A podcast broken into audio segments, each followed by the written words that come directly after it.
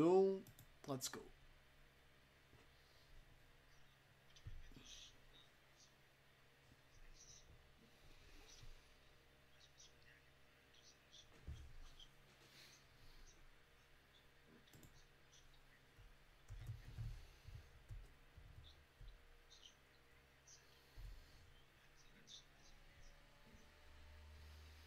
Boa noite.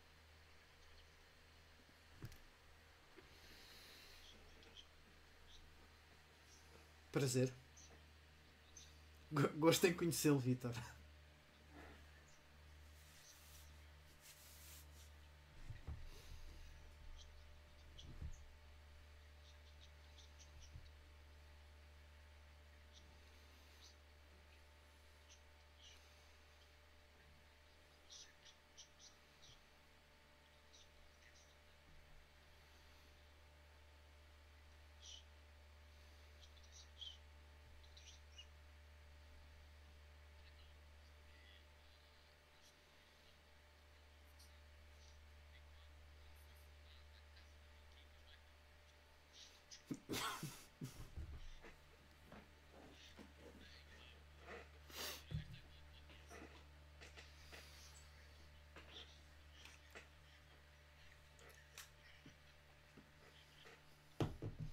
Depois passa o contacto para um amigo.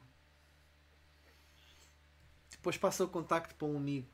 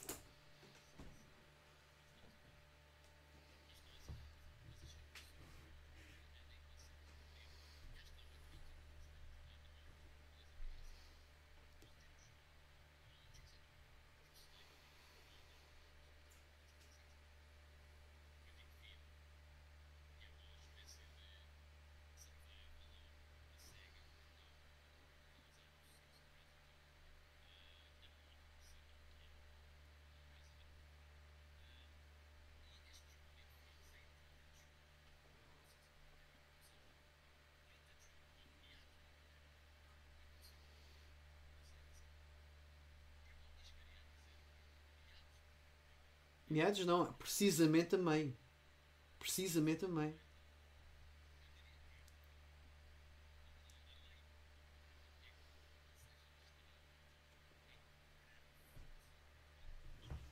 Sim.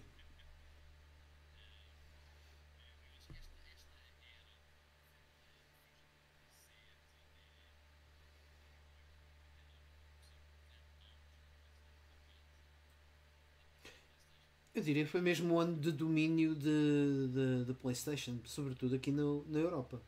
Nos Estados Unidos isso não tenho bem noção. Ah, Há, há um artigo que eu tenho numa das revistas da PlayStation, que é do fim do ano de 1998, que em Portugal noticia que já somos mais de 100 mil utilizadores, ou seja, já existe mais de 100 mil consolas vendidas em Portugal. Ou seja, é bastante representativo, tendo em conta o mercado português na altura. Ah, e sim, muito provavelmente.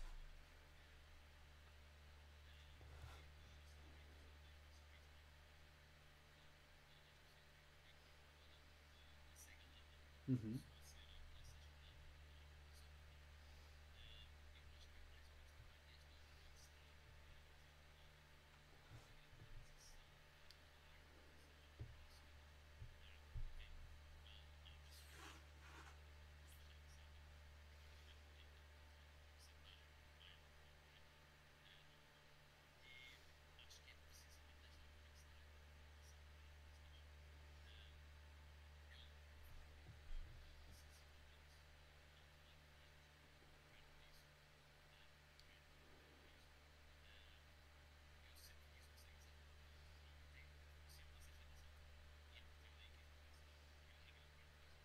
Exatamente.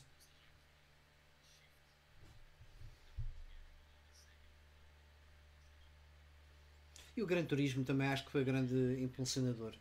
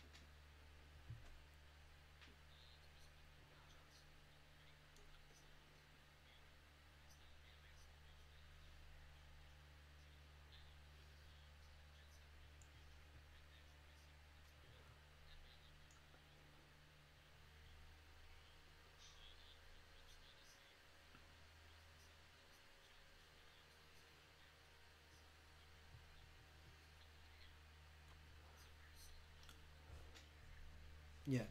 Mesmo até tem uns, uns exclusivos interessantes, como o Dead or Alive 3 e o Manch Odyssey, que foram literalmente roubados. Sim.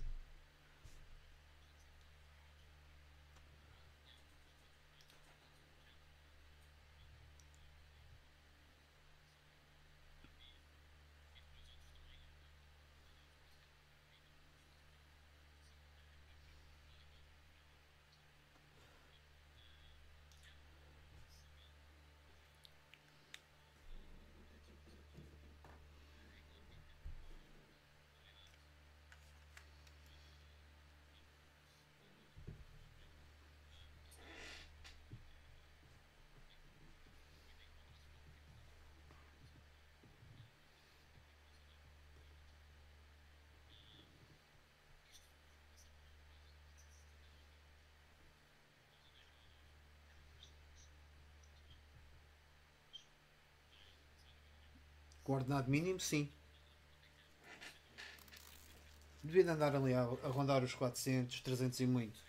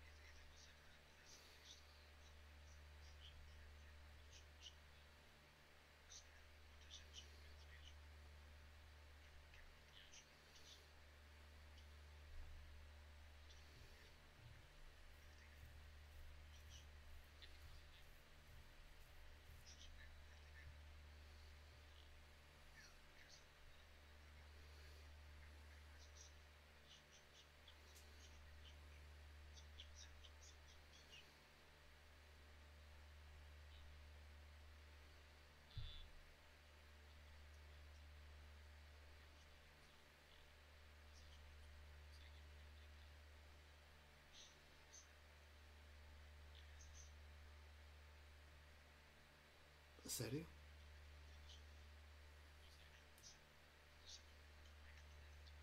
Não.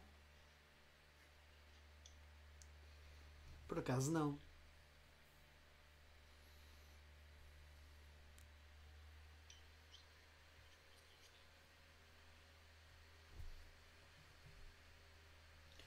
Ah, mas esperam lá que.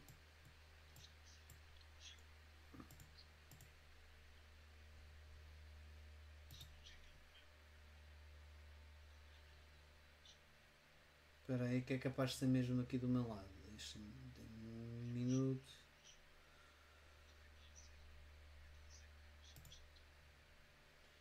A gente trata já aqui disso.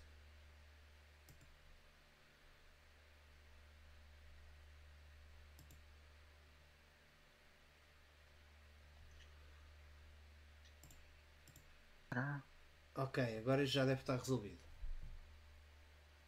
Ok, vamos verificar, só fazer aqui um compasso de espera. Falem lá só um bocadinho todos para eu ouvir aqui no YouTube. eh, portanto, bocadinho gostava Portanto, de dizer vocês, vai bocadinho-. E bocadinho o eu, tu e nós. É, mas a GameCube era só 200 euros. Murray, picking 400 e tal era bué. Shit Yeah, era muito. paralo. Ok, Aquilo, aquilo era um, um euro por cada quilo que a consola pesava. Portanto, acho que o equilíbrio era esse.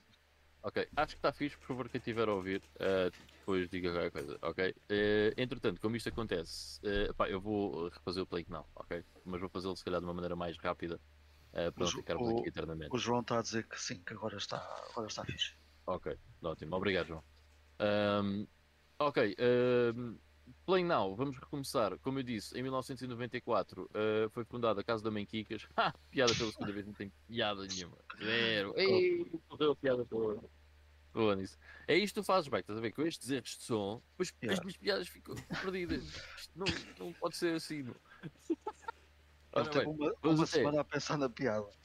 E agora Exatamente, meu, desde o passado que eu estou com esta na liga. Bem, Uh, vamos até 1998, um, quando a SEGA anuncia que vai lançar os três últimos jogos para a SEGA Saturn nos Estados Unidos. Uh, eu meti isto aqui não porque isto seja muito interessante, é os Estados Unidos, mas uh, para, dar, para pôr aqui em contexto que o último jogo lançado na Europa para a SEGA Saturn, que, diga-se passagem, ainda teve um sucesso bastante grande, pelo menos aqui em Portugal, teve um sucesso bastante grande, foi o Deep Fear a 30 de junho de 1998. E o Deep Fear é um clone de Resident Evil para, da Sega, exclusivo para a Sega Saturn. Foi lançado cá e no Japão um, e nunca chegou a ser lançado por acaso no, nos States. Uh, já agora fica a dica, há bocado não disse, portanto é, estou-me a lembrar de coisas, até, até convém refazer isto.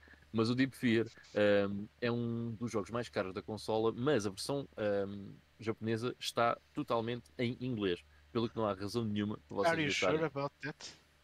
I am 100% sure. Yeah. É conhecido por ser um dos jogos import-friendly da, da Sega Saturn.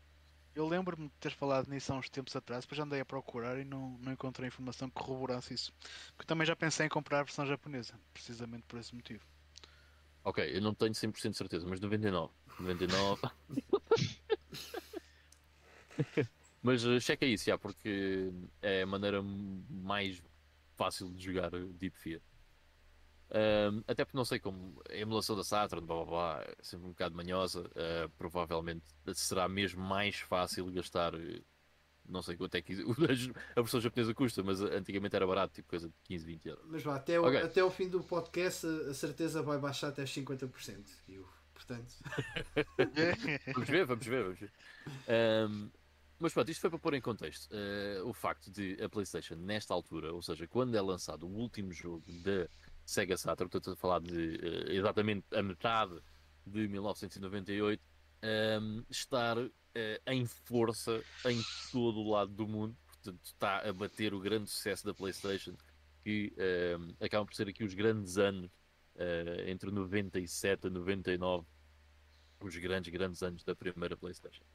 e os anos onde muitas pessoas ehm, viraram o interesse de outras consolas para as consolas da Sony e aqui pelo, por Portugal pelo menos uh, muita gente virou o seu interesse da Sega uh, e da Sega Saturn para a Sony uh, e para a PlayStation. Eu incluído quando pouco tempo depois disto vi uma PlayStation, PlayStation a correr o Tekken 3 e disse esquece lá a Sega Saturn, eu quero uma PlayStation e quero o Tekken 3.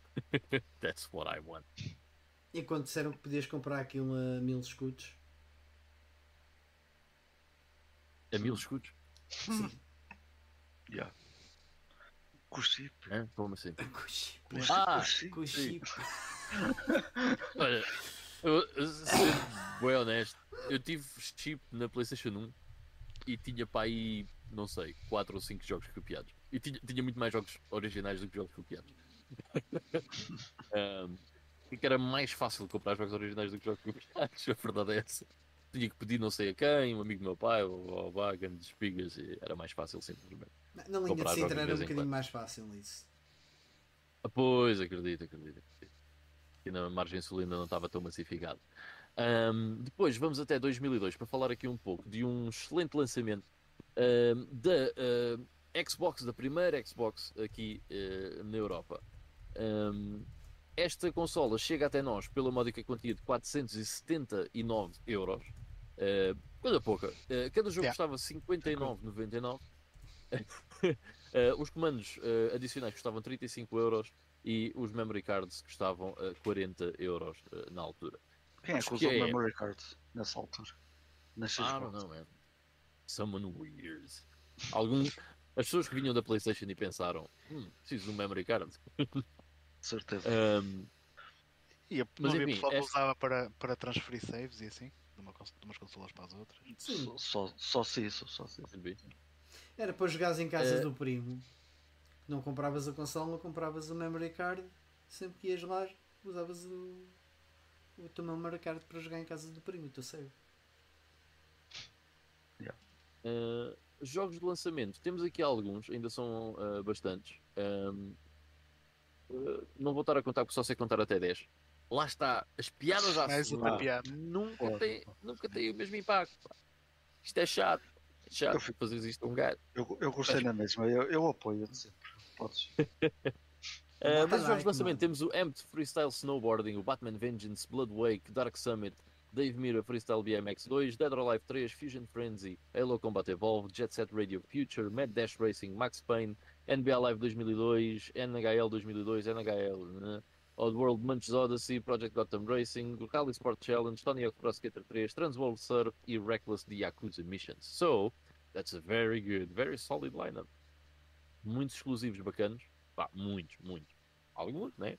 E eh, outros jogos eh, também eh, muito bons, como é o caso do NHL 2002. Eu acho que o NHL 2002 é sem dúvida o, sim, o melhor NHL desde o 96. Não Aquele efeito de disco, por acaso, foi muito bem implementado, não foi? Estava impecável. E as balizas, o desenho das balizas no NHL 2002 estava, estava mesmo muito bom. E nunca houve um gelo tão Ah. frio também. Por acaso sentia-se muito bem o frio. Tão frio. O não é? frio, sim, sim. Até nas Foi- mãos. Em vez, Foi- em vez de emitir calor, a Xbox emitia frio no L- no NHL, que era para dar uma sensação de Combateu o verão. Uh, não, mas a sério, tem alguns explosivos muito interessantes, como é o caso do Dead or Alive 3, Fusion Frenzy, Whale Combat Evolve, World World Munch Odyssey, Cross Gotham Racing, Rally Sport Challenge, portanto, há muita coisa que saiu. Um, foi, era muito fixe exclusiva da Xbox. acho que o Dead or Alive 3 foi o primeiro jogo que eu joguei na Xbox, em algum centro comercial, e na altura lembro-me de ter ficado mesmo de queixo caído com os gráficos daquilo. Yeah, yeah. Um, enfim, muito fixe, uh, por 479 euros, uma pechincha. E aqui o Vitor estava-nos a contar que uh, o Vitor comprou esta consola pouco tempo depois do seu lançamento, portanto um ano depois, Vitor. Sim, sim. Sim, eu, eu lembro-me de, de ter começado a trabalhar. Isso não foi com o primeiro, foi com a junção do- do- dos dois primeiros ordenados. Olha, eu sei que fiquei teso completamente para comprar a consola, andava com essa pancada. Eh, fo- foi, a minha escolha, pronto, eh, na altura, e é uma paixão que continua até aos dias de hoje. Gosto mais da primeira consola do que das outras todas que saíram a seguir. A verdade é essa. Eh, também, ta- também um bocadinho por causa, e já, também é uma história que já repeti várias vezes, por causa da, de ser tão parecido ao computador. Eu acho que foi um bocadinho por aí. Eu era, eu era, era PC, PC gamer e fui um bocadinho puxado por aquela. Porque o marketing da altura, na, na, na altura da Microsoft, era um bocadinho por, por aí. Era um computador Era. eh, numa caixa e pronto, eu também fui um bocadinho por aí. Não, não, estou arrependido, obviamente. E é engraçado, eu, eu só experimentei a. Só, aliás, o meu primeiro jogo foi, foi estreado no ano passado para Xbox, ah, que foi o Manch Odyssey, ah, um jogo de lançamento, e foi uma das coisas que eu senti muito, foi parecia que eu estava a jogar um jogo de PC. Ah, havia ali qualquer coisa no, nos gráficos, na, na- no comportamento do jogo que senti que estava mesmo a jogar no PC. É bem interessante isso. Sim, sim, sim. Há muitos exemplos, por exemplo, tens o, o João estava ali a falar do Max Payne. Um, o Max Payne é uma versão quase igual ao PC na, na, na Xbox, muito superior à, à PS2, por exemplo, mesmo a nível de frame rate. Ah, isso não é difícil, Peter. Não é muito difícil. Acredito, Sim, acredito. é verdade. Mas olha, atenção, o Max Payne, mesmo com uma frame rate de merda, é um grande jogão. É, é brutal. É brutal. Sim, sim, dúvida. Mas tens, Ah, tens, o, tens o, o primeiro Splinter Cell, tu olhas a versão da Xbox e olhas a versão da PS2, parece uma geração completamente diferente. Yeah. Também, também. Ele foi exclusivo temporário, se não estou em erro, o Splinter Cell. É possível, sim, acho que sim. Acho que foi, foi, foi, foi. Yeah. Saiu ao mesmo tempo na Xbox e no PC, e só depois é que saiu nas outras. Yeah. É isso. Alright. Uh, antes de continuarmos, uh, João, bem-vindo. Ah, quer dizer, já tínhamos falado, mas uh, sempre, sempre bem-vindo, João. Fábio, bem-vindo. E ao Cadastro também, e ao João Moreira, obrigado por estarem desse lado. Um, onde é que eu ia? Exatamente, o lançamento da Xbox. E depois, queria só comentar aqui também uma coisa, que é, eu fiquei a pensar, 479 euros, man, solar money. Um, e 2002, já tínhamos aqui o euro um, de uma forma muito uh, consolidada, penso eu. A introdução do, do euro em 2002 estava mais do que feito. Sim, Um, já não usavas a escudos pensar. em 2002. hã? Já não usavas os escudos em 2002. Já não usávamos. Não, não. Pronto. não. Foi o primeiro os aquelas ano. escudos ainda aqui, calculadoras. 2000? Como que- Não, o, o euro entrou em 2000. Em 2000 tu tiveste ah, os dois preços para o Os pessoal dois ir se habituando. Em 2001 tiveste a implementação do euro e tiveste as duas moedas a funcionar, o escudo e o euro. depois em 2002 é que foi completamente abolido e em 2010 ou 2012 uh, foi o último ano em que tu podias trocar escudos por euros no banco, uh, tipo câmbio Ok. direto. Por acaso lembro-me bastante bem ainda dessa, dessa passagem. Ah, principalmente porque é assim, quer dizer, ah, era 50 escudos a Coca-Cola na máquina da escola, né? E passou-se a 50 cêntimos. E a minha mãe disse: Ó filho, mas 50 cêntimos não são 50 escudos, Pois não. é o dobro. Olha que espalhado. Aquela, Bem, Isso, aquela notinha aconteceu de ao café. 500, É, aconteceu com tudo. yeah, Também. Foi. a nota de Ehm, 500 deixou de ter o mesmo valor. Uh, passando à frente, isto pôs-me a pensar o quê? Era qual é que teria sido uh, o preço de introdução? Porque sempre tive um bocado essa, essa dúvida, para ser sincero.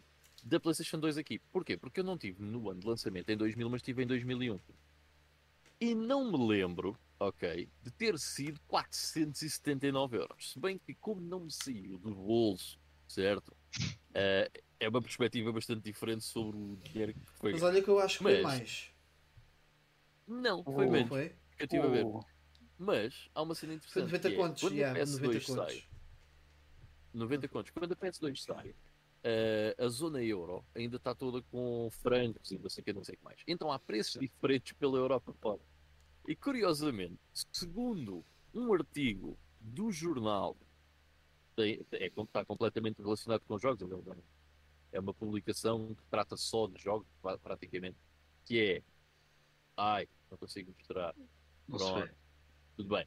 Mas é o recorde, ok. O recorde. O recorde, bom. Pá, e piadas de bola à parte, quer dizer, não tenho dúvida. Ok. Ah, aconteceu no Sporting e certamente tem. ah, Foi, foi aí errado que viste a notícia da, Ah, da ok. casa, da casa da- das senhoras. de- Oh, bem, Claro. também da- ah, ok. É ali que ele vai buscar a inspiração. Ok. Já Aqui no Record, Já ao pesquisar no tudo. Google, dei com, este, dei com este artigo, que diz consola PlayStation 2 em Portugal no dia 24 de novembro com o melhor preço de todo o continente europeu.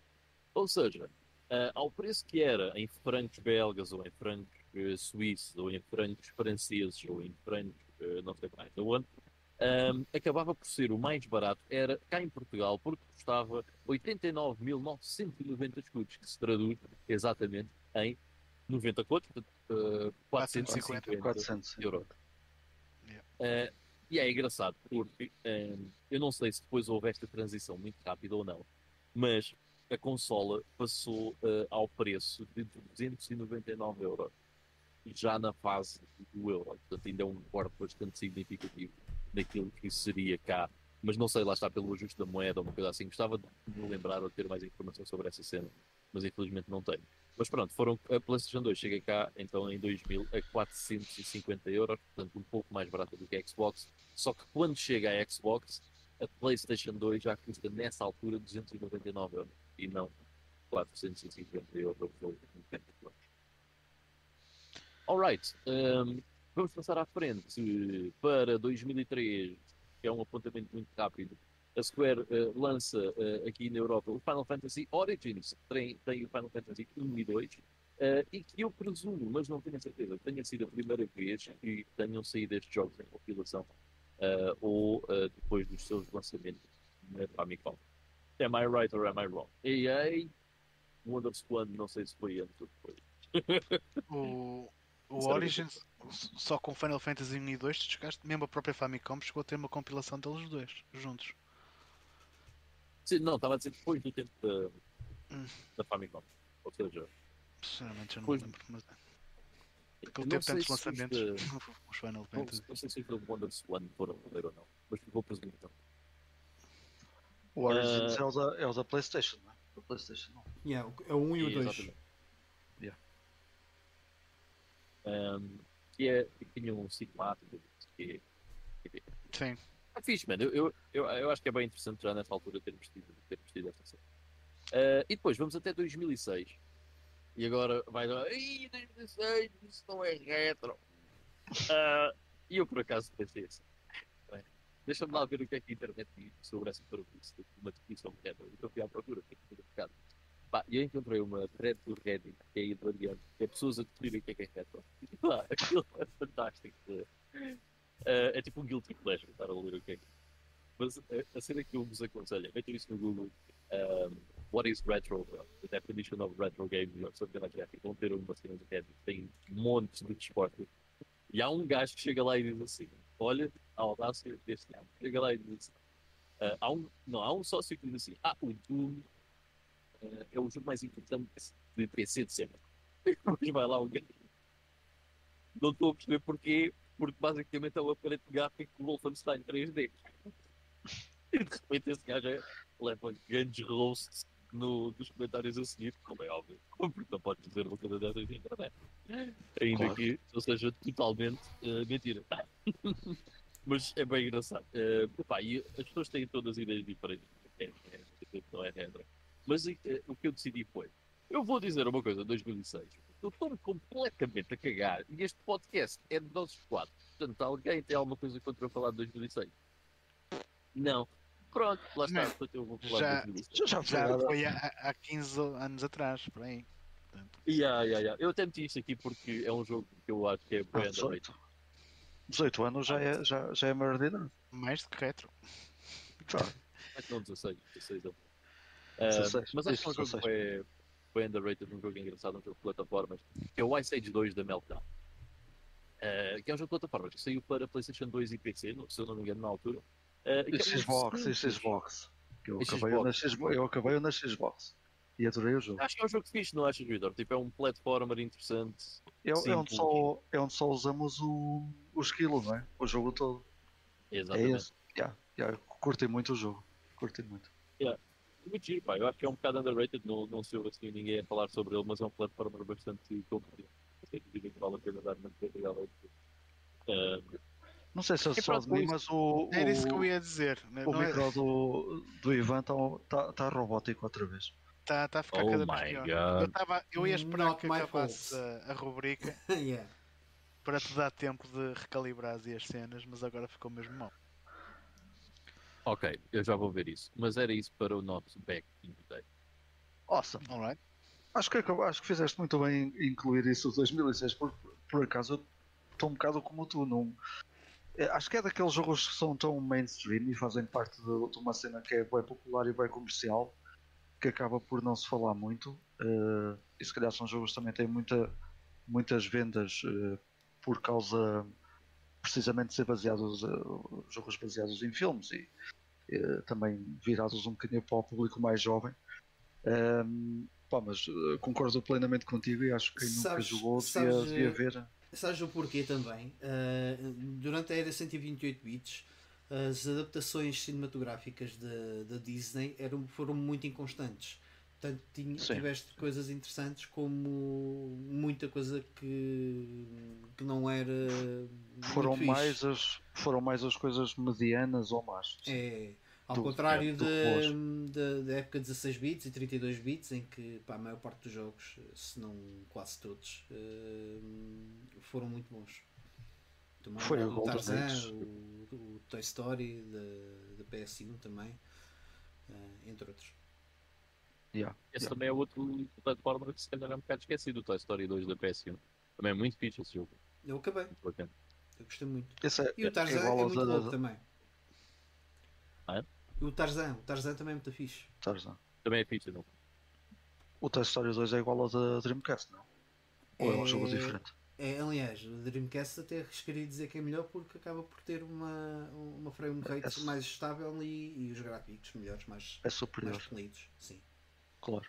Aliás, Ah, faz parte eh, daquela senda. Desculpa, Ivan, eh, é só para dizer, faz Yeah. parte daquela senda de jogos que saíram em simultâneo nas duas consolas, mas que claramente a, a versão da, da Dreamcast e de PC acabavam por ser eh, aquelas a, a ter em conta, mas pronto, não eram tão vendidas porque não tinham um, um market share tão grande quanto o da PlayStation. Né? Yeah. Um, eu ia só dizer, eu, eu acabei por, por incluir, não só por ser um jogo muito fixe, que é um bocado underrated, não se fala nele, um, mas a, a cena do, do retro gaming realmente é uma, é uma acho. E há, se vocês forem a esse pouco do Reddit, até tem muitas eh, pessoas a dar. Está outra vez o som. Ah, tá, tá, Yeah. tá, tá. Ah, vez sério? Está, está tipo empapado. Não sei se, se ele não te está a apanhar dos dois micros ao mesmo tempo. Estão-se a Assim, um chatear. Estão-me a ouvir agora, embora com um som muito mais podre. Mas houve-se melhor, sim. Ouve-se muito melhor. Ouve-se melhor. Pronto, ok. Então por enquanto ah, vai ficar assim. Quanto é que Ok, foi o investimento ehm, que tinhas dito? Que fizeste? 450 euros, 450 euros. Ahm, mas acabei por pôr, e se vocês forem a esse, esses posts do, do Reddit, tem lá discussões interessantes sobre o que é que é retro, o que é que não é retro. Assim, é engraçado do ponto de vista de funny, ok? Mas há algumas opiniões que até são. pá, têm algum fundamento e são, são interessantes e está lá uma discussão até engraçada. Ahm, mas eu sempre achei que esse tema é completamente. ahm, como é eu dizer? Nem é bem nonsense, é tipo. Desnecessário. Man, depende da pessoa a quem tu perguntares, estás a ver? Porque Yeah. uma pessoa vai te dizer uma coisa e outra vai te dizer uma coisa completamente diferente. E o que eu acho que acontece é pura e simplesmente o que é que as pessoas, o que é que elas próprias, quando olham para uma cena, para um jogo, acham que é antigo ou não. Ou seja, se calhar para um chaval que depois tem 20 anos, olhar para um jogo de PS2 pensa, Phonics, isto é, É bué antigo." brutalmente Yeah. old school, estás a ver? De antigo. Ou até, ou até da PS3 mesmo já. Pá, Yeah, a melhor, pá, a melhor eh, explicação que eu vi, aliás, não é a melhor, é a mais parva que eu vi nos últimos tempos é que da Mega Drive ali até a Dreamcast é, é retro, para trás da, da Mega Drive é vintage. ah, eu, eu não- nunca não- vi uma definição de vintage que é. Não sei quem é que se lembra destas merdas. são vintage é uma expressão que as pessoas utilizam para categorizar são pessoas que não percebem nada do assunto utilizam ah, para categorizar uma coisa que não, que não percebem porque é antigo e então dizem Yeah. que é vintage estás a ver Um, Yeah. há muito aquela cena dos vintage computers ou vintage consoles tipo Atari 2600 ou something like that enfim, eh, não acho que seja nem certo nem errado I, I don't care mas um, é- eu, eu acho que o, a cena é man, se eu olhar para trás, estás a ver? Eu, eu olho para trás e penso, 2006, man, isso foi- já foi há bem do tempo, meu, ok? Para mim, para mim pessoalmente, já foi há bem do tempo. Então, para mim, faz sentido falar no back in the day de uma data como 2006, ou mesmo até mais para a frente. Claro, com certeza. É mesmo. Quando essa discussão de parte, se quiserem avançar, Back in, the day, back in the day, literalmente pode ser ontem, por isso. tu é que sabes. exatamente, exatamente. Ok, então vamos avançar o nosso podcast e introduzir aqui a secção de, de notícias, falar aqui de algumas coisinhas que se passaram hum, esta semana, também muito rapidamente, acho eu. Antes disso, dar aqui as boas noites ao, ao Pedro Jerónimo, hum, que acho que ainda não tínhamos falado. Obrigado por estares aí. E também ao It's a Pixel Thing, eh, o, nosso, o nosso caro amigo Pedro, que também está aí eh, desse lado. Muito obrigado por estarem a acompanhar o podcast. Muito bem-vindos a ambos. Bem-vindos. Bem-vindos. Pensei que ias a falar ucraniano. Assustei-me. Não. Não, ok. Eh, aqui, eh, olha, já que mencionei a palavra para. eh, já que mencionei a Ucrânia, em relação a mais notícias eh, relativas ah, ao conflito ou coisas tiradas eh, por causa eh, do conflito. Começando aqui pela, pela, pela Amazon, que foi mais uma empresa que no início da, da semana que passou eh, retirou os seus eh, serviços da, da, da Rússia, suspendeu também o Amazon Prime e, e cancelou todas as encomendas ou futuras encomendas que poderiam ir eh, para, para a Rússia. Portanto, é mais um serviço. Já tínhamos falado aqui do, eh, do Netflix e, e de outros serviços de subscrição ou de venda online. Eh, foi mais uma empresa que, que, que nesse, nesse seguimento também decidiu eh, para já suspender, suspender tudo o que tinha na, na, na- naquele país. A Nintendo acabou por eh, também adiar o jogo indefinitivamente, eh, portanto, sem data ainda a definir o reboot do Advance Wars Yeah. 1 e 2, que era um, um jogo que muita gente também aguardava. um, um jogo de culto eh, do Game Boy Advance, Por é? acaso gostei muito da atitude da Nintendo. Uhum. Acho que fez. Sim. Fez sentido, pronto, tendo em conta o, o- o que estamos a viver. Acho que estar a lançar um, um jogo tático de guerras não é. Não sei. Yeah. Ah, pá, é- não é a primeira vez que isso acontece, Sim. mas pronto, é- é- a Nintendo é, de facto é, é demasiado cuidadosa a esse ponto e acho que não estou a dizer que acho que tenham feito bem ou não, porque para mim são coisas que não têm nada a ver uma coisa com outra. Ah, no entanto, como há muitos paladinos da internet Acho que de certa forma fizeram bem para se protegerem. Eh, e, aliás, não estava a dizer porque não- também não é a primeira vez que, isso acontece. Eu lembro-me que na altura do 11 de setembro a Dreamcast ia receber um jogo que era o Propeller Arena, que era um jogo de aviões tipo arcade. Yeah. E a SEGA também cancelou o lançamento disso. O jogo já estava pronto, já- o porte já estava feito, era um porte de um jogo arcade, já estava feito, estava tudo pronto a ser lançado para as lojas. E alguém decide espetar uns aviões numa torre e pronto, olha, é menos um jogo que saiu na Dreamcast. Isso, salvo erro, até ficou no limbo até há bem pouco tempo, não foi? Sim, acabou, Esse acho que jogo- acabou por sair, eh, acho que acabou por haver um leak qualquer Há pouco de tempo. uma build, sim. Sim, se bem que Foi ele, agora- ele neste, neste caso estão a- a- apenas a adiar o jogo, não a... Este, sim, eles estão apenas a adiar o jogo, sim. Pois, sim, sim. sim. E Até Mas, esse, também mas com- esse, esse que está a falar, o Ivo, o jogo desapareceu mesmo do, do, do radar até há um isso mês é ou dois. um- Isso é um caso diferente, sim. E, eles, e acabaram mesmo por cancelar. E é só, e Até é só porque pouco tempo depois a, a, a- a SEGA também decidiu des- descontinuar a Dreamcast, Sim, portanto pois. foi mesmo uma cena que que- ficou no esquecimento. Mas do- no caso do Battalion, uh, do Battalion Wars, não, do Advance Wars, uh, também faz sentido porque há, haveria o risco de, do jogo não vender tanto por as pessoas não terem interesse em, em querer jogar um jogo nessa temática, uh, tendo em conta o que está a acontecer, porque isto, para todos os efeitos, está a afetar uh, grande parte do mundo, uh, este conflito de- na Ucrânia. Uh, Claro, claro. Eu acho que também acaba por haver esse, esse cuidado por parte deles. Não vamos estar a lançar agora um jogo aqui que se calhar muitas pessoas que não estão pai viradas, uh, diria eu. Não só por respeito, mas por também interesse económico. É possível. Sim. Claro, obviamente. Ahm, já que estou a, a falar também disto, ah, aliás, ainda há aqui uma- um cancelamento da, da, da, da- da parte da, da, da PlayStation. A PlayStation, lembro-me ter visto a notícia, eles usaram mesmo a caixinha do Gran Turismo e, ah, para dizer que o Gran Turismo não ia chegar à Rússia. E eles acabaram por suspender todo o tipo de hardware e software, assim como as vendas online também. Ahm, portanto, a PlayStation também, quem tem que- que- quem se vai safar agora se calhar são resellers lá dentro, porque não mais qualquer outro tipo de venda da, da, da, da Sony lá dentro não, não, não vai acontecer. Até, até o, o notícia É, contrária, até- obviamente. Até há resellers de McDonald's lá, portanto, agora acredito em tudo. Yeah. E não são baratas, man. Está tá caro o Big Mac. Eu ponho-me a pensar, aquilo vai durar quanto tempo? Aquela, aquela pessoa que comprou um frigorífico inteiro de, de, de, de, de Big Macs.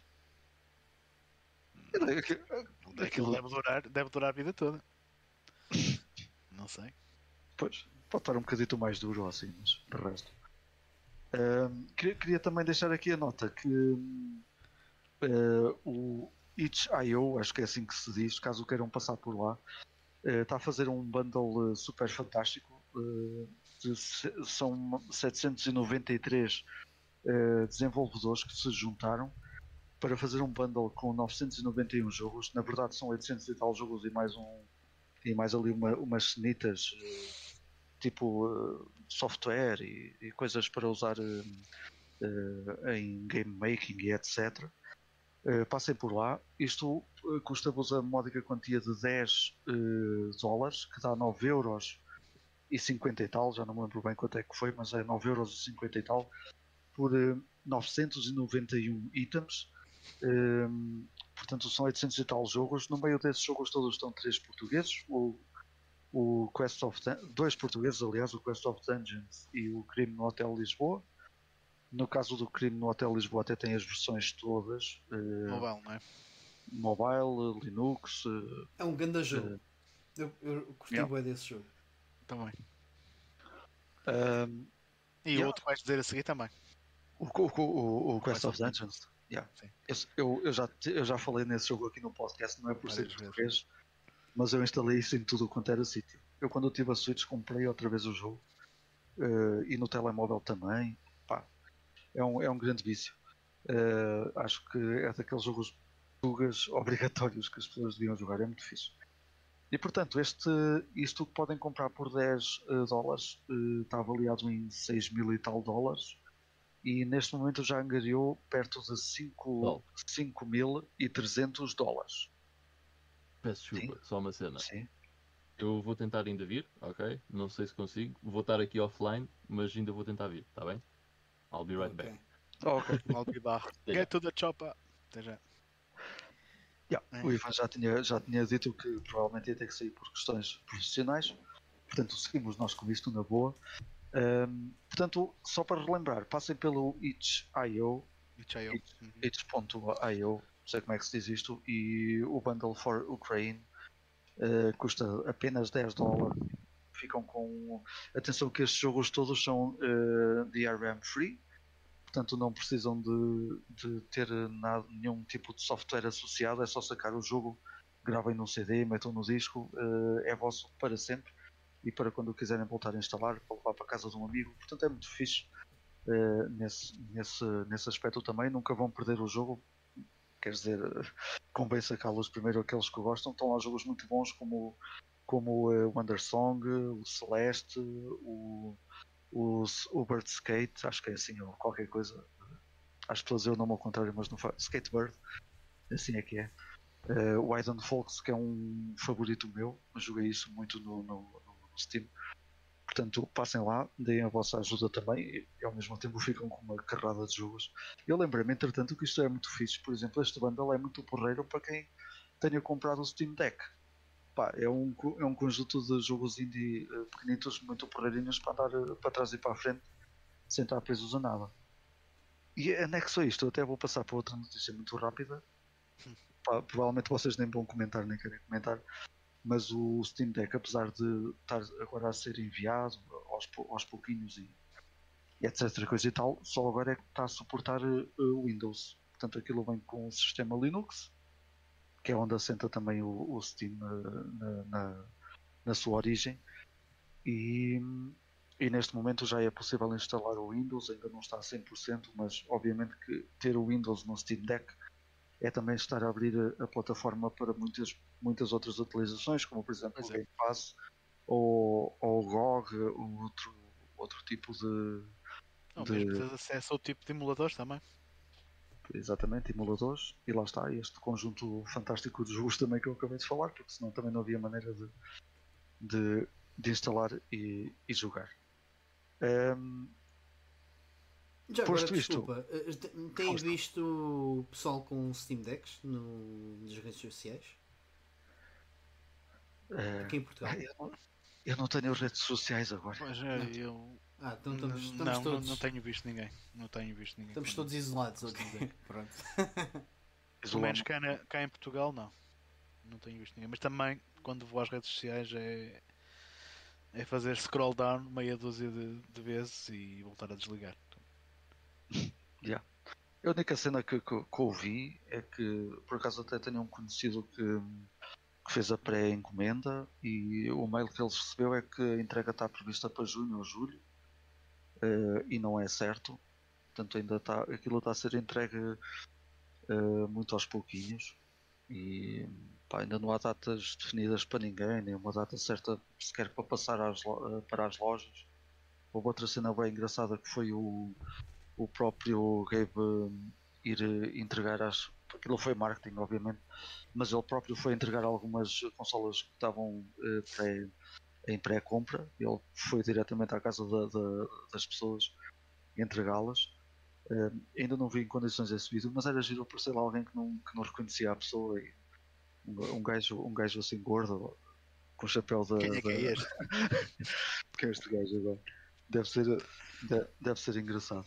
Mas de resto tem-se ouvido coisas, eh, coisas boas até do, do, do- Steam Deck. Eu- até eu próprio já falei nisso, que até pá, eu, o que uso no Steam são jogos assim mais levezinhos e tudo.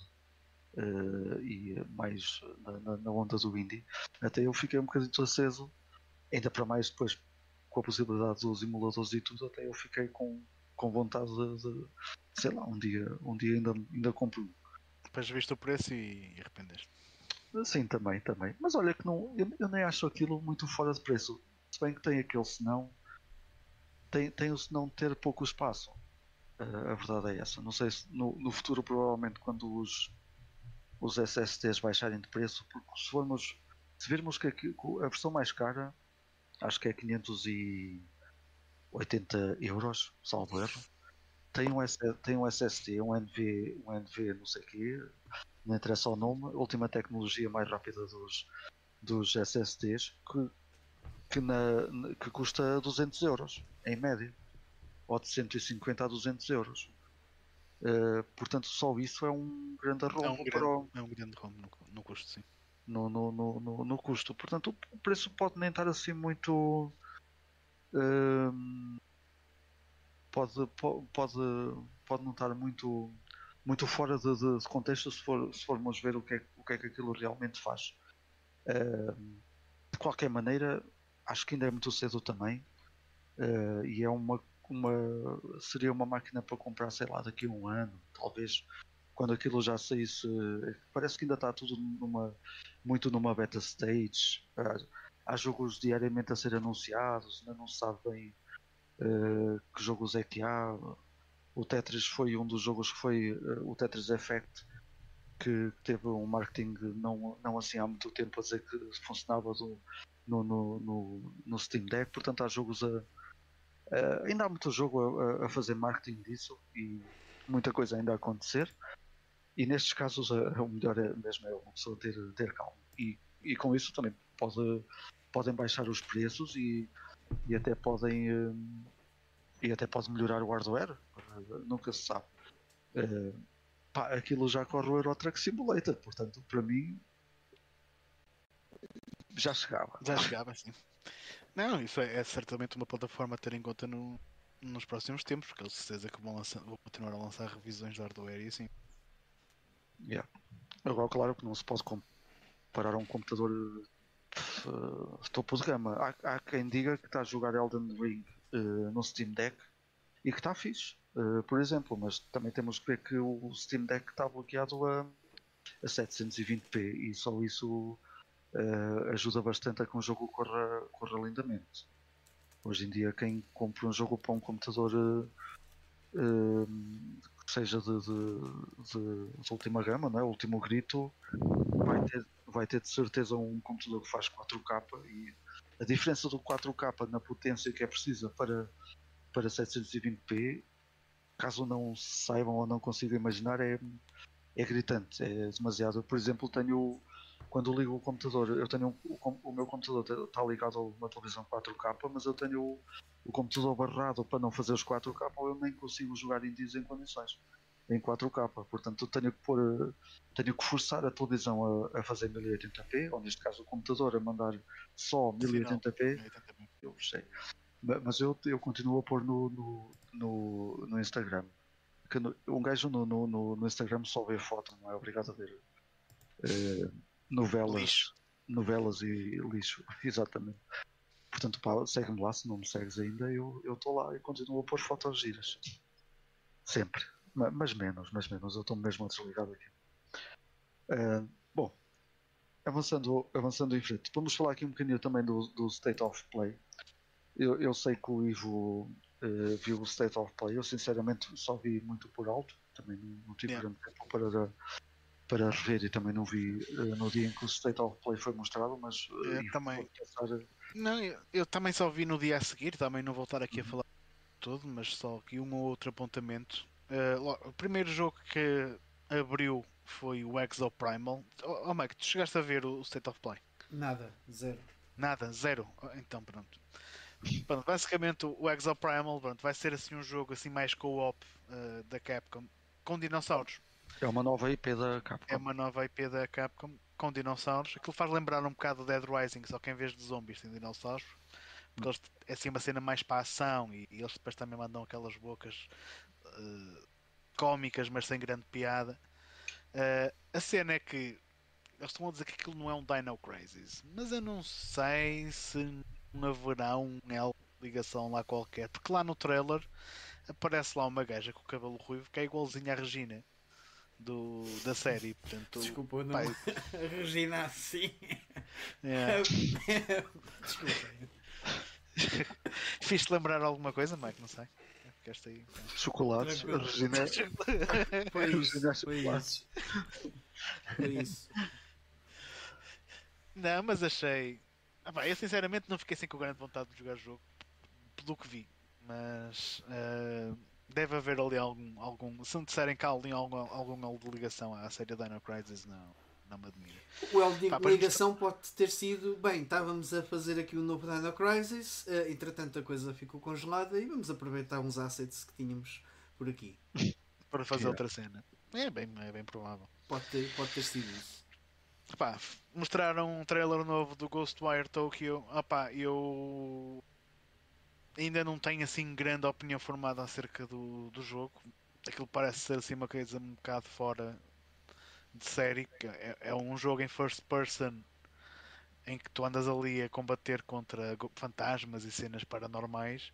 Só que é- é uma cena em, em first person em que tu fazes poderes. Mas ali a fazer gestos com as mãos e É tipo Resident Evil 7 meets eh, Mirror's Edge. Yeah. Ah, pá, eu ainda não tenho assim uma opinião muito formada. Eu lembro-me que, nós comentamos qualquer coisa disto no, no Ultimate 3. Ser eu um lembro me bocado. ter dito que eu não, não estava a gostar muito do que estava a ver ali. Agora já estou a ficar só com um bocadinho de pé atrás. Portanto, va- vamos ver. Ainda, acho que ainda é muito cedo para estar ali a tirar grandes ilações. Continua a parecer um bocado fucked up, não é? Como se costuma Yeah. dizer. Uma cena assim. O Ivan é que queria jogar isso, mas ele não está aí agora. Ah, e esse jogo foi anunciado, entretanto, no CSO Play, como só vai sair para PS5 e PC. Não vai sair para mais lado Ok. nenhum.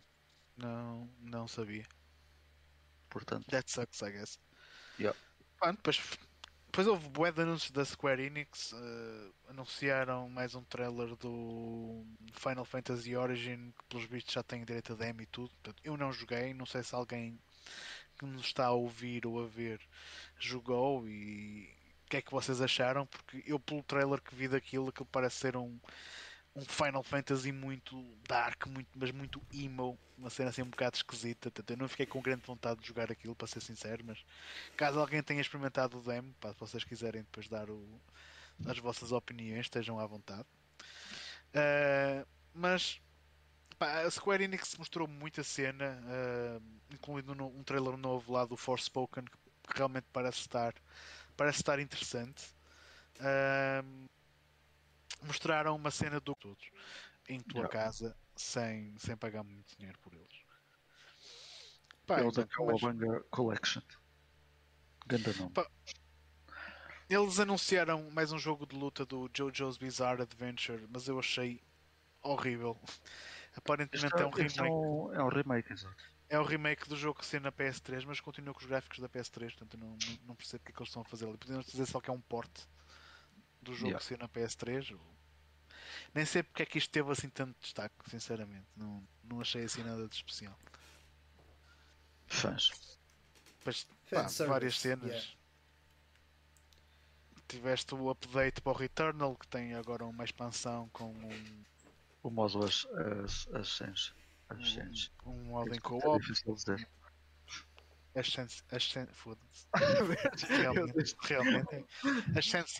Ascension. Ascension. Ascension. Ascens. Ok. Ahm, pá, Pronto. tem aqui um jogo da Devolver Digital que eles anunciaram que é o Trek to Wyoming.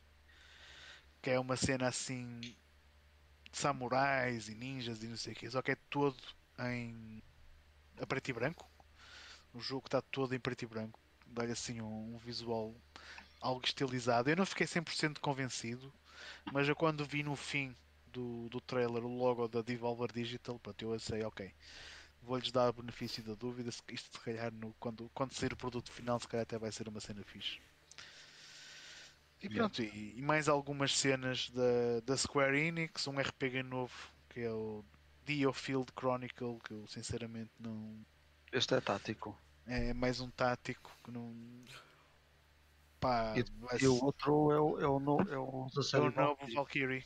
É o novo Valkyrie Chronicles que agora vai se chamar Valkyrie Elysium. Uh, parece ser um action RPG. Pá, fiquei surpreendido por eles terem ressuscitado esta série ao fim deste tempo todo. Uh, Parece-me ser muito diferente dos Valkyrie Profiles a nível de jogabilidade e mecânicas de jogo. No entanto, não posso dizer que isso seja necessariamente uma coisa má. Ok. Mike, algum comentário? Uh, não, por acaso ia perguntar se a Square falou alguma coisa de Final Fantasy XVI ou do remake do 7, uh, mas Não. aparentemente Não. não. Toda a gente estava à espera disso. Aliás, eh, eu até li uma notícia que dizia a Square falou muito, mas não falou do que os fãs queriam ouvir. Va- Vamos ser sinceros, acho que também ainda é um bocado cedo para estarem a, a- a trazer. E agora, agora és tu que estás eh, Yeah, robótico. Estou a ouvir bué da mal, Mike. É a minha net, provavelmente. Tens que desligar os torrents, meu. É isso. Estava aqui na, na cena do Ivan, mas. Do Pirate Bay russo. Não, não, não. Ah, ok. Aquela cena da casa de, de coisa. Ah, sim. Do Record. É isso. Eh, mas estavas a dizer, desculpem, que não percebemos nada. Hum, acho que ainda é um bocado cedo para, para estar a ver também grandes novidades. Perguntei só por curiosidade, mas não, não com expectativa de que houvesse muito a dizer ainda. Acho que também ainda é cedo. Foi há relativamente pouco tempo que eles anunciaram eh, aquele trailer. Deixá-los trabalhar, para trabalharem bem e, e quando tiverem algo de sempre para mostrar que mostrem sem pressas. Ok, é isso mesmo. Eh, pronto, em relação ao State of Play, acho que é só isto. O Valkyrie Elysium eh, tinha aqui a nota que vai sair ainda este ano para PS5 e PS4. Não sei se vai sair para mais algum eh, mais alguma consola, mas não houve essa nota. Ah, isso por acaso foi, foi uma cena que achei interessante. É que a maior parte dos jogos que, que foram falados no State of Play têm lançamentos tanto para a PS4 como para a PS5. Portanto, a PS4 ainda vai continuar a receber eh, Yeah. jogos por mais uns tempos. Ainda bem. Ainda há muitas. A verdade é essa. Sim. Pronto, seguindo em frente, só tinha aqui mais duas notinhas que eu queria deixar aí também, eh, só para apontamento. O, o Super Nintendo World foi. eh, foi eh, eh, que, que- que abriu as suas portas no, no, no, no Japão no ano passado. Vai ter também uma, uma sucursal no, na, nos estúdios Universal, portanto, nos Estados Unidos vai abrir já para o ano, em 2023.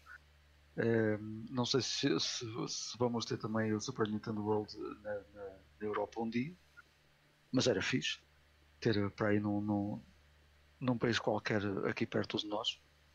Se tivermos países em 2023 ou 2024, mas não sabemos. não, não, não sabemos. É, e queria deixar também. Mike, temos de ser realistas, não é? Não sei. Exato. Temos, temos que falar assim agora. Eh, e queria deixar também a nota que a Electronic Arts eh, fez um, um pequeno anúncio também, sem, sem, sem dar assim grandes, mais grandes detalhes, que o Dead Space, ou melhor, o remake de Dead Space, esse eh, primeiro jogo da série, que ainda é um jogo de culto, talvez o mais conhecido por ser o mais horrendo do- do- dos três, eh, vai ter o seu lançamento no início de 2023 também se a Electronic Arts também existir nessa altura. Ehm, e pronto, era só estas, no- estas notinhas que eu tinha aqui. Não sei se querem comentar alguma coisa destas últimas notícias. Antes de passarmos aqui ao nosso play now. Uh, Ivo, força, força. Não, Não. não, é por acaso, por acaso não. Desculpa lá, também estava aqui.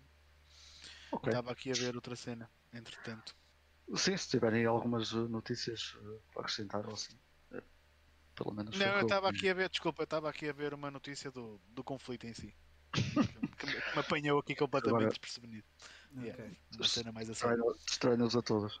Yeah, Por isso é que nem- nós nem jogamos agora. foda mesmo. Então vá, passando aqui ao nosso, ao nosso Play Now, eu se calhar esta semana vou fazer ao contrário e vou já começar por mim. Pela, simple, pela simples eh, razão que eu tenho dois jogos para falar e mais nada. Portanto, eu na semana passada eu também do que falei eh, tenho, é o que tenho estado a jogar, principalmente o Cat Quest. Cat Quest, acho que é assim que se diz, Cat Quest. Ehm, é, é o que tenho andado mais a, a jogar ainda. Uh, depois acabei um joguinho da, da, da Mega Drive. Eu- é curioso porque na semana passada, na semana passada falei do, do Toe Jam, and Earl e esta semana acabei pela primeira vez um jogo que eu gosto bastante, que é o Flicky. Uh, um jogo um jogo arcade da Sega que tem uma versão Mega Drive também que é muito fixe. Este, é, um, é um jogo que eu sempre, que eu sempre gostei bastante. Um, que eu conheci na Mega Drive através do Classic Collection. Eu não Exato. tenho eu não tenho o Flick, não tenho o cartucho do, do Flick, mas tenho nessa nessa nessa compilação.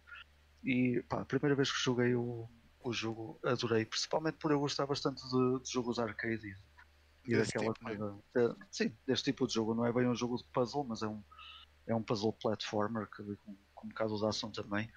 E eh, eu nunca tinha acabado o jogo na Mega Drive e por acaso acabei o jogo nem foi na Mega Drive, mas foi naquela compilação que saiu para todo lado e que ressai de vez em quando da- daqueles jogos todos da Mega Drive, do- neste caso do Mega Drive.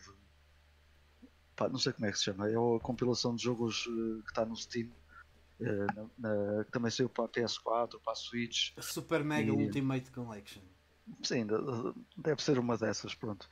Hum, eu no, no Steam até tenho, até tenho aquilo completo com os 58 jogos que foram, que foram lançados. E até vou deixar aqui uma, uma cena boa, bem engraçada que eu vi no Steam, que ainda nem tinha dado conta.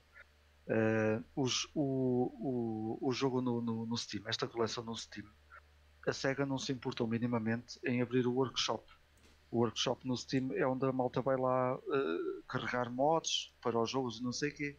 E o que é que a SEGA pensou? A malta vai usar uh, sprites de outros de, outro, de outras personagens, como, como existe, por exemplo, o Streets of Rage com, com o Garfield, o Streets Sim. of Rage com o Sonic e etc. Mas não. O que é que a malta está a fazer? Está, o, tu vais ao workshop sacar outros jogos de Mega Drive eh, que tu Mas gostas mais, eh, outras ROMs. Epá, eu acho curioso porque nem o Steam, nem a própria SEGA se importam disso. Eh, estão lá jogos eh, licenciados, tu vais ao workshop, eh, subscreves e aquilo é no Steam é tudo bem automático, tu não precisas fazer mais nada, lanças o jogo, eh, vais à parte dos mods e escolhes o jogo que queres jogar. Portanto, basicamente, tu, isto é uma coleção de 58 jogos, mas tu no Steam podes ter 900. Eh, basta que eles existam no, no, no, no, no workshop e, e, e jogas. Apesar de eu achar que a emulação, eh, muito sinceramente, podia estar melhor. A nível de, de frame rate, principalmente, achei que podia estar. acho eu que já tive experiências melhores com, com, com outros emuladores. Mas acho que isso acontece um bocadinho por toda a parte eh, quando, quando toca a estas, estas coleções. Portanto, isto para dizer o quê? Eu fui, fui jogar o Flick e estava lá no Steam que é que eu ia jogar e vi aquilo, lancei. Olha o Flick, eu gosto tanto deste jogo. E foi a primeira vez, acreditem ou não, que eu usei uma ferramenta que, que também apareceu com, com os emuladores, que é o Rewind. Que eu sei que o Mike também, também já usou, até foi, até foi o Mike que eu ouvi eh, bastante falar disso aqui. Hum, eu nunca tinha usado isso, nem nas consolas minis, nem, nem, no, nem no RetroArch, nem, na- nem nada. Foi a primeira vez que usei o Rewind. Pá, e aquilo é, é brutal. Yeah. Tenho, a única coisa que eu tenho que dizer é que aquilo é brutal. Eh, se- eh, apesar do, do jogo dar para fazer save state e, e load state, o Rewind dá um jeitaço É- do catano que é, É porque é uma ferramenta melhor que a do. É uma evolução do Save State Load State. Percebes? Sim, É. sim. É espetacular, pá. eu nunca tinha usado aquilo. É só um gajo carrega no, Porque no meu o, caso no, o, o Save no LT. State pode acontecer, tu, por engano, fazes o Save State por acidente, aliás. Num momento em que tu vai, tens uma morte iminente e pronto, é. foi à vida aquele Save State. Pois, Isso por acaso já me aconteceu muitas vezes. pois, exatamente. Mas é uma ferramenta mu- mu- muito fixe. Acho que agora fiquei fã e, e vou começar a usar mais isso. Não sei bem como é que se implementa isso no RetroArch ou qualquer coisa, mas vou ver. eh, Vou, vou ver eh, na próxima vez. Eu te- tenho um jogo, do- o, o Mega Turrican iniciado, por acaso tenho lá um.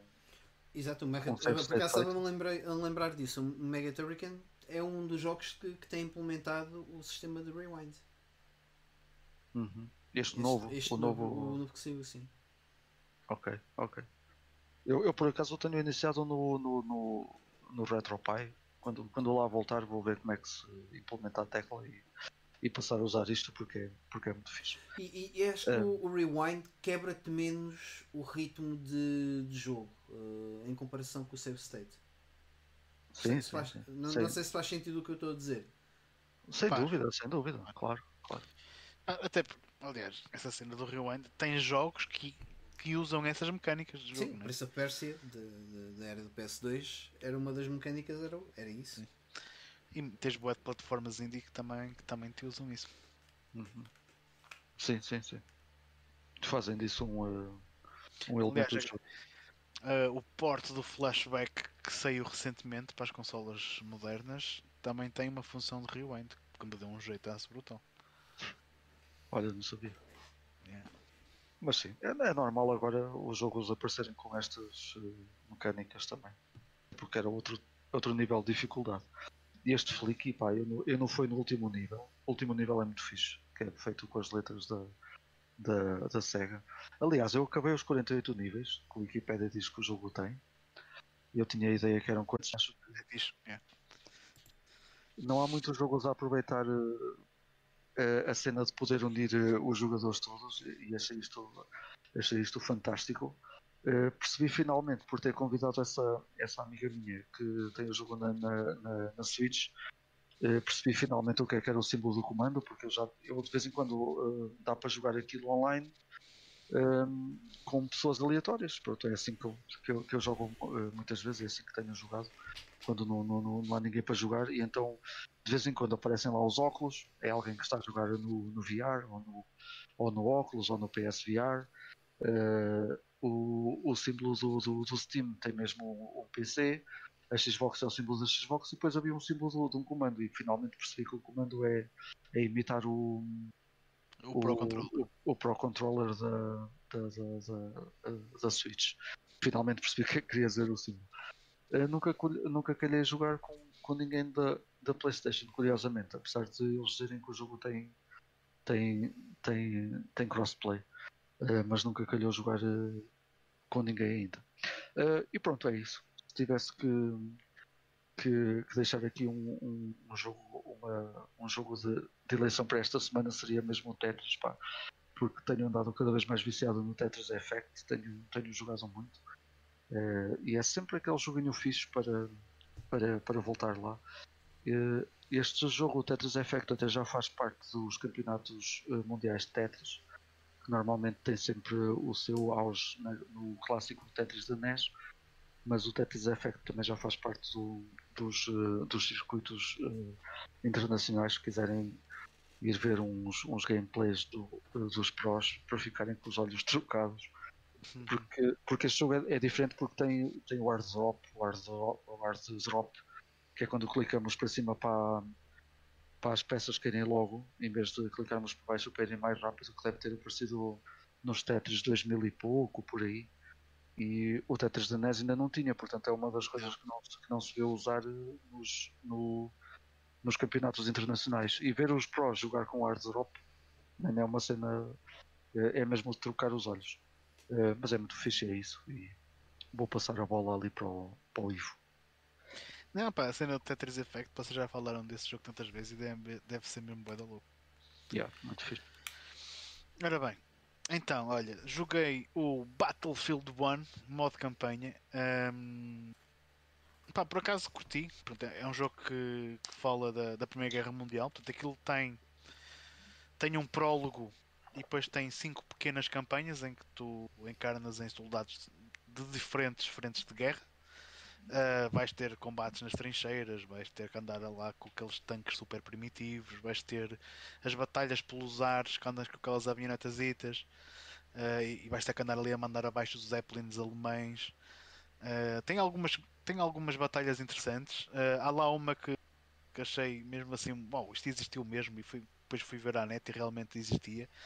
Era um, há, uma, há uma batalha em que tu, tu encarnas num soldado de elite italiano e estás lá nos, nos Alpes italianos a, a combater os, os soldados do, do Império Austro-Húngaro e o gajo que tu controlas é um gajo que tem uma armadura, tipo uma armadura medieval com uma machine gun pesada e anda ali a dar tiros em tudo que mexe. E eu depois fui ver a net realmente esses, esses soldados com armaduras eles existiram mesmo no exército italiano, portanto achei, achei um piadão eles terem, terem usado isso. Uh, mas pronto, mas tem algumas, tem algumas partes em que também tens de ter uma abordagem um bocado mais stealth e fez-me lembrar o, o Battlefield Hardline porque tem algumas das mesmas mecânicas de jogo, nomeadamente o facto de poderes fazer tagging nos inimigos, eles ficam no mapa, o de tu pegares em, em, em balas e tirares para o chão para fazer distrair os inimigos uh, e depois conseguires matá-los silenciosamente. Portanto, uh, acho que como um jogo acho que ficou, ficou muito fixe. Pronto.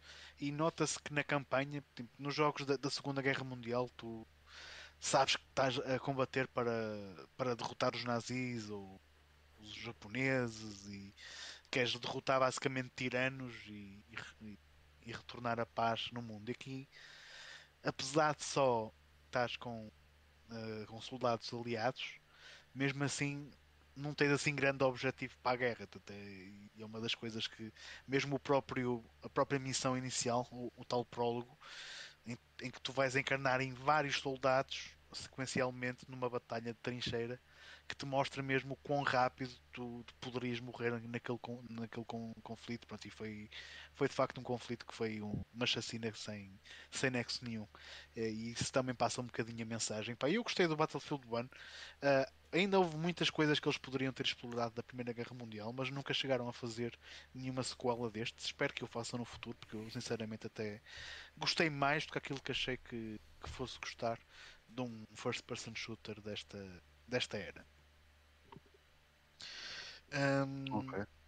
Depois uh, de cenas mais retro, uh, joguei para a TurboGrafx este The Legendary X, uh, que é um, um, jogo que até que me surpreendeu bastante pelo positivo. É uma cena tipo Rastan, um jogo de plataformas 2D, side-scroller de ação, em que tu controlas um bárbaro com um machado, que temos que andar ali a matar tudo que mexe à nossa volta, mas joga-se bem e uma jogabilidade super simples uh, botão para saltar, outro botão para atacar com, com o machado.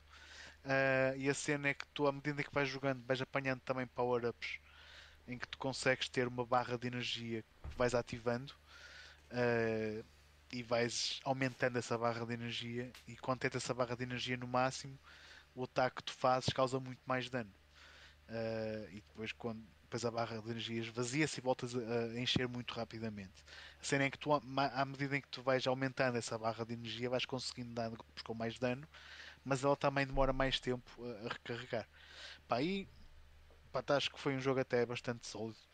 É um jogo de lançamento da, da TurboGrafx em 88, salvo erro, e até, até, até foi fixe. Outro, agora na Mega Drive, que ainda não acabei, quero ver se calhar se eu acabo hoje ou amanhã, que é o Mega Man, uh, o Wily Wars, que eu já tinha jogado em emulação há bué de tempo atrás. Um, mas pronto, estou agora a aproveitar para jogar novamente. Estou a jogar emulação outra vez porque o jogo é boeda difícil. mesmo, mesmo sendo este, este, este relançamento que aparentemente tem alguns melhoramentos face à, à versão original. O original tinha muito slowdown em alguns momentos e isto aqui corriste alguns, alguns desses problemas. O jogo não deixa de ser uh, é difícil, tu tens Mega Man, portanto tu tens uh, platforming, cenas de platforming mesmo bué lixadas, com as plataformas a aparecerem e desaparecerem em padrões às vezes um bocado impossíveis, inimigos por todo lado. Tens aquele efeito do Castlevania quando sofres dano, o gajo anda assim um bocadinho para trás, que em, em, em zonas de platforming yeah. mais sensível é, é complicado de digerir. Mas por outro lado, também é um jogo muito bem feito porque tu, à medida em que vais jogando e vais uh, combatendo os bosses, ficas com as armas deles e tu vais descobrir que há, há algumas armas que te dão mais dano nos tipos de boss ou algumas armas em que te permitem passar algumas dessas fases de forma muito mais fácil. Portanto, acho que está um jogo, acho que está um jogo muito bem feito. São três jogos, aliás, muito bem feitos. Tem aqui o Mega Man 1, 2 e 3. E quando acabas os, os três Mega Mans, ainda tens aqui um conteúdo adicional que é o Wily Tower, que é essa parte que me falta jogar. Uh, que são uma série de níveis extra. Uh, pelo que me lembro, tinha mesmo bosses uh, inteiramente novos. só que lá está, eu terminei o Mega Man 3 uh, eh, ontem, portanto ia começar hoje a Wily Tower, portanto ainda não, ainda não joguei. Ei, vou, tu, tu chegaste a falar da, da, daquele jogo que compraste na, na Vintage que eu falei aqui que acabei. Sim, sim. O... Se calhar em algum podcast não tive. Sim. Isso, isso. Falei, joguei o. Falei dele para há duas semanas atrás. Foi num daqueles episódios que tu não pudeste ver. Que, que eu, não, que eu não tive. Yeah. Mas foi, por acaso adorei esse jogo. Foi, Gostaste? Foi Yeah. brutal. Ok. E Era é- era o que eu estava, que eu estava a dizer né, em relação a esse hum, é que a cena, eu concordo com de certa forma com o Gonçalo dele ter dito que não gostou muito de- dos poderes que tu ganhaste no, no Demons of Astborg sejam exclusivos de nível para nível, até porque tu começas um nível novo e já não tens poder nenhum. Portanto, mas eu gostei das formas como eles implementaram os poderes e os puzzles que tinhas para resolver, essas coisas todas. Mas eu acho que eles têm mesmo. Eu, eu acho que eles têm todos os ingredientes para conseguir fazerem um Metroidvania a sério a seguir. E eles Superior. vão. Eles vão. Eles vão anunciar dois Kickstarters para dois novos jogos dentro do mesmo universo para a Mega Drive este ano. Ok. Um vai ser um, um roguelike eh, cooperativo, aparentemente. Eh, e depois vai haver outro jogo de ação assim mais, mais a sério, em que vai ter um budget maior e que eles lá dizem que vai ser um Metroidvania. Se for realmente um Metroidvania, até vou ter a loucura e, e investir neles porque eles fizeram mesmo um, um trabalho neste Demons of Astborg. Gostei, Sim. gostei mesmo muito. O universo é, é, é, é porreiro para ter, para ter bom futuro É, e boas é. sequelas. Sim. E as músicas fizeram-me bué de lembrar as do, do Castlevania da, da Mega Drive. Não, usam. por, por acaso curti bué esse jogo. Ok, ok. Aí da minha parte é tudo, Mike. Ah, ok, ok, ok. Segue, segue aí, Quando Mike. quiseres, podes, podes eh, avançar. Ó capa, hum, eu eh, andei uma data de semanas só para lá de Persona 5. Hoje trago 4 joguitos.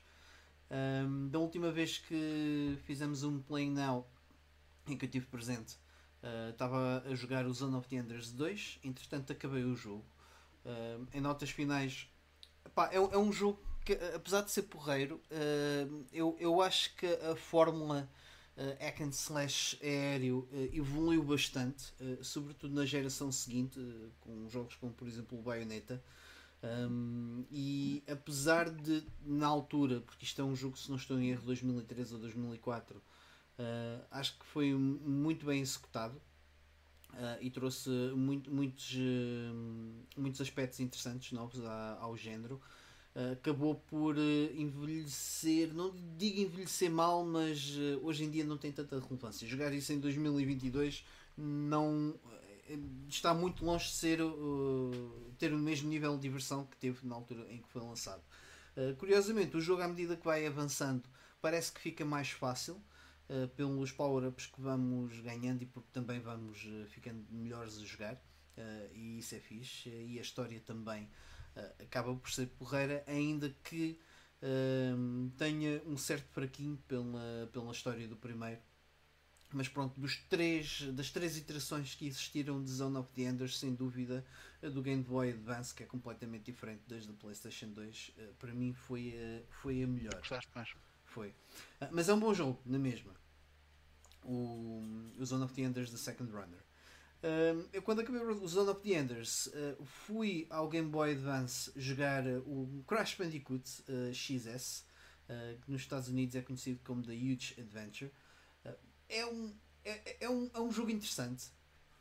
Uh, é um remake à semelhança do, do Spyro the Dragon uh, em que jogamos uh, em 2D. Portanto, não sei se jogar os Crash Bandicoots da PlayStation 1 uh, não quando entravam naquelas secções de zona bónus uh, que era em, em, em 2D, que jogávamos como se fôssemos um platformer um, 2D, e é isto basicamente que o jogo é. Está bem executado, está um jogo porreiro, uh, mas não passa disso. Eu acho que vale a pena. É um, é um cartucho que é relativamente barato de se encontrar. Uh, se gostarem Eu gostei. Eu gostei muito. Acabei o jogo, esse e o segundo, no ano passado. Foi. Eu o segundo eventualmente hei, hei de jogar também. Uh, sim, gostei, percebes? Não é, não é tipo extraordinário, mas eu acho que também nunca se pro- propôs a ser. Um, Sim. E É, é, é uma, um bom jogo. é uma transição muito interessante de, daquilo que foi os, os, os jogos de Crash Bandicoot na, na era da PlayStation 1. Uh, prefiro isto muito mais ao, por exemplo, Wrath of Cortex, que eu achei que foi um bocado mau, na minha opinião. Mas um, pronto. Uh, eu não acabei, ou seja, eu acabei uh, só o modo mais normal, depois aquilo abre-te um, post-game em que sugere-te para apanhar todas as gems e as relics e possivelmente vai-te dar uh, um, um boss extra ou uma área extra. Não cheguei a essa parte. O que eu tenho andado a fazer, por ser um, um jogo de uma consola portátil, há vários momentos em que eu pego no Game Boy Advance e vou, vou tentando completar aquilo que não consegui na, naquela primeira playthrough. Uh, e está a ser giro. Pronto. Acho que é um jogo giro. Não, não, não vou acrescentar muito mais a isso. Sim. o que eu joguei a seguir foi Resident Evil 5. uh, que foi uma desilusão. confesso. Uh, há bocado estávamos a falar de- do retro gaming e o que é que é, o que é que se define como retro gaming e tudo mais. Um, aquilo que para mim uh, acaba por ser a definição mais, uh, mais coerente é, é em termos de mecânicas. E senti que este Resident Evil 5, apesar de ser um jogo PS3, de meio de vida, PS3 talvez, uh, PS3, sim. mas sim, mas já meio de vida, não foi de início. Uh, ou então talvez vá da primeira metade ainda. É, Um, primeiro. Epá, tem mecânicas muito antiquadas uh, para um jogo de ação, porque não é um, um- um survival horror, ao contrário do que os outros jogos foram. Já o Resident Evil 4 também não foi. Isto acaba por ir mais em linha com, o- com, com o Resident Evil 4, mas não funciona muito bem. Jogaste-o jogaste sozinho ou em co-op com alguém, Mike? sozinho. Uh, sim, o jogo está pensado para co-op, para se jogar online com alguém. Uh, mas não. Ou localmente, até. Dá mesmo para jogar localmente. No- Localmente dá? Por acaso não Dá. pareceu que desse. Ok. Mas com o quê? Com duas televisões ou aquilo faz split screen? Acho que dá split screen. Ok. Epá, agora pode- pode-me estar aqui a dar mega, mega diarreia mental, mas eu tenho a ideia de ter jogado em split screen com, com a minha namorada. Ok. Com duas Depois ter televisões chegado a uma altura em, em que pensei, não, não, deixa estar. A inteligência artificial controla, controla, controla isso. Ahm, Mas, Não tenho a ideia que dava mesmo. mas sim, eu- e, esse é um dos uma piores pontos. É o jogo estar pensado para ser uh, jogado a dois jogadores. Uh, e porque quando jogas sozinho uh, é um bocado fleio. Não. É, fica em split screen, sim. Portanto, não é um jogo que eu, que eu consiga recomendar. Mas sobretudo os, os controles, pá. Uh, as opções de controle que te dão são, são muito arcaicas. Um, para um jogo que, que acaba por ser uh, exigir, exigir que tu sejas rápido na resposta uh, a dar tiros nos zombies e nos monstros, etc. E, e, e, e, e, estourares com a tua munição toda não, não é muito não é muito fixe. A versão que eu joguei é a Gold Edition, portanto vem com os DLCs incluídos. Os DLCs até pronto, são, são capítulos mais curtos, mas mais interessantes. Uh, sobretudo o DLC de, de Jill e do Chris, que é um, basicamente eles voltam à casa do primeiro Resident Evil um, e tem ali umas vibes interessantes de, de, de- de Resident Evil, mesmo de, de survival horror, até nem tem assim Sim. muitos inimigos para matar. Tenho uma vaga ideia de ter experimentado isso. Uma vaga ideia Um, mesmo. E, e achei até isso mais interessante. Ou então aquelas sequências de ação em que estamos num barco e temos eh, munição ilimitada. Lá está. Porque dão-te eh, munição ilimitada e podes disparar eh, o que tu quiseres. E eu acho que é assim que se deve jogar aquele Resident Evil. Uh, no Yeah. entanto, eles tentam uh, fazer aquilo tipo um survival horror. Epá, eu não gosto de ver em Resident Evil aquilo que também vi no Resident Evil 4, que é uh, o, o dinheiro e depois vamos comprando e fazendo upgrades às armas e tudo mais. Acho que retira tudo aquilo que, que, que a série uh, criou. É uma desconstrução estranha de. É uma cena completamente diferente. E quando chegares ao série. 6, ainda vai ser pior. Pois, eu sei. Eh, Aliás, esta caminhada é para, para ir até ao 7. Foi o 7 que me impulsionou a querer um, rejogá-los todos até esse ponto para perceber como é que foi a Yeah. evolução e tudo Mas sim, agora que falas, eu estou curioso em voltar a jogar o 5, mas em co-op local. Deve ser muito melhor jogar com alguém. Sim, Opa, re- se formos a ver, Resident Evil sempre teve esta coisa da dualidade, não é? De termos as duas personagens, as duas Sim, histórias sim, sim. no mesmo cenário, etc. Sim, sim, sim. Um, no Resident Evil 0, por exemplo, acho que funciona um bocadinho melhor esta cena de epá, temos um botão que trocamos de personagem e, e controlamos ela de forma individual. E se eles tivessem feito isso neste Resident Evil 5, para quem estivesse a jogar sozinho, teria sido melhor. Ou há, há uma solução semelhante a esta. Porque como está, não está, não está bom. Não, não, não curti. E a seguir ao Resident Evil 5 é o que estou a jogar agora. Aliás, a rejogar. uh, estou a rejogar o Final Fantasy VII para, para a PlayStation 1. Ah, todos os anos há um jogo que eu, que eu escolho para rejogar que normalmente está associado a uma série que eu vou entrar. O ano passado, por exemplo, foi o Star Fox para este ano jogar o da Nintendo 64. Um, e, e quero entrar na, na, na- vaga de títulos eh, relacionados com Final Fantasy VII que foram lançados que eu nunca joguei. Crisis Core, The Dirge of Cerberus o próprio filme Advent Children para depois ir ao, ao remake porque pelo que parece o remake eh, é tudo menos um remake é mais uma pseudo sequela um, Pois, eu quando soube isso fiquei mais interessado no Final Fantasy VII Remake. Sim, sim, sim. Ahm, no entanto, aquilo que eu tenho a dizer, eh, e, e- ao jogar, este, ao, ao jogar o, o, o jogo na, na PS1, penso- tenho pensado várias vezes: este jogo merecia mesmo um remake de raiz. Aquilo que fizeram no, no Final Fantasy VII Remake, com as aspas, né? Hum, acho que poderia ter sido mesmo uma, uma, uma excelente uh, atitude por parte da Square. Uh, aliás, foi isso que eles deram a entender e acho que foi isso que causou todo o furor em volta do jogo.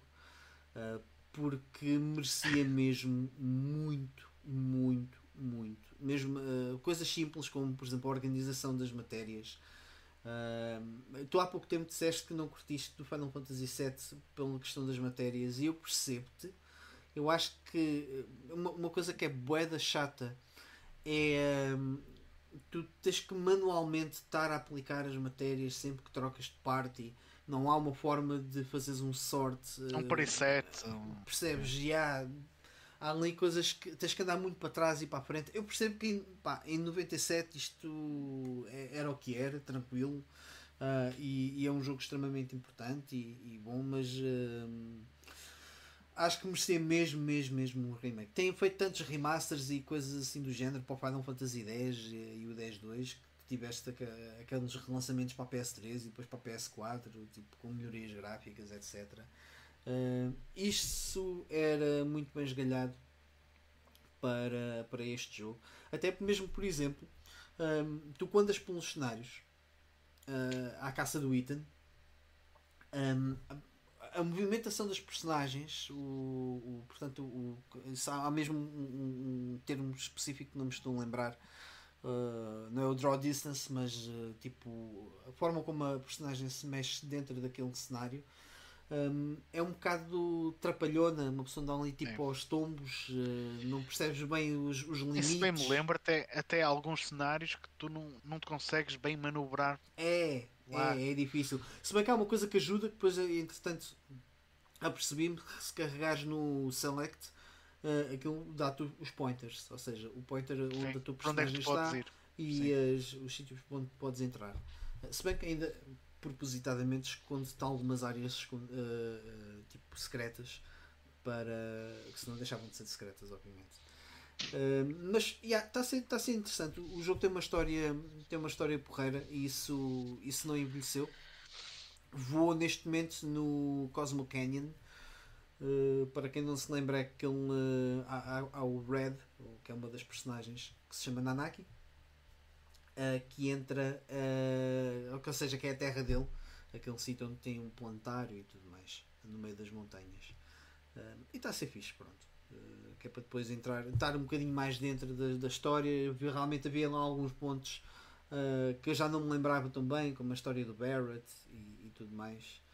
Um, mas está a ser fixe. Depois eu, há, um jogo que hei trazer possivelmente para a semana. Não, duvido que acabe já para a semana.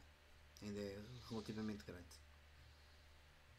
E é tudo. Ok, ok, nice.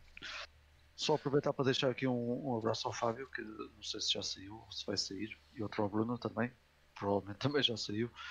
Uh, muito obrigado por estarem aí. O, o Ivan continua. Uh, Missing in action. Yeah, portanto, está AFK, não é? É assim que se diz, não é? No, hum. No Counter-Strike e por aí. Portanto, eu de certeza que esta semana só andou a jogar Monopólio, portanto também não, uh, acho que não importa. Uh, e posto isto, se calhar vamos também finalizar nós o nosso podcast por aqui. Uh, a não ser que querem adicionar alguma coisa. Não. Não, não, não. Uh, lá está, em relação ao, como é que do Final Fantasy VII eu já expliquei também um bocadinho o facto de eu não gostar tanto do jogo. Ou melhor, eu teria adorado o jogo se eu tivesse jogado na altura certa, como joguei já muito mais tarde ali, muita coisa que, que me fez um bocado de comichão. Mas não, não lhe tiro valor nenhum para, para toda a importância que teve, principalmente cá na Europa, na, na popularização dos RPGs. Sim, foi um marco importante, nem que seja só por isso, obviamente. Mas é um grande jogo que eu nunca acabei também. Portanto, vou só ficar por aí. Uh, então vá, malta. Uh, desejo então a toda a gente muito boa noite. Obrigado por ter, estarem, uh, por ter estado desse lado. Ou caso estiverem a Desculpa, só uma coisa que eu queria acrescentar ao Final Fantasy VII. Força. Estás a ver? Vem o DLC agora. Yeah, não, não, não. Lembrei-me, porque tem sido uma ganda seca os, uh, os mini, a quantidade uh, estúpida de mini-jogos que metem ali pelo meio. Tipo, e que te obrigam a fazê-los para avançar na história. Yeah. Tipo, a marcha no, na, na Costa del Sol, tipo, cenas assim. Qual é, que, qual é que tinha os squats? Era este ou era o, o da PSP? Os que? Os squats? Os squats. O que é isso? Desculpa. Isso é aquilo que, que fazem as gajas, não é? É, ele tem que fazer squats, não? Ah, é aqui. É aqui, é aqui, é, é aqui. Nesse? Yeah, yeah, o squat, sim, que é, vai, é sem Midgar ainda. Sim. Ok. E, sim, e o jogo meu, demora imenso a arrancar. Primeiro que é mesmo só quando sais de Midgar é que o jogo parece que começa. Até lá. Pff. Mas vá, até foram 4 horitas até sair de Midgar, não foi assim nada de, de transcendente. Sim. Para mim é muito. Não, porque tem, tens, tens secções interessantes ali pelo meio da parte de história, percebes? Sim, sim. sim. E, e isso... eu, eu, quando eu joguei, cheguei a, cheguei a acabar o. Quantos CDs é que são? São três.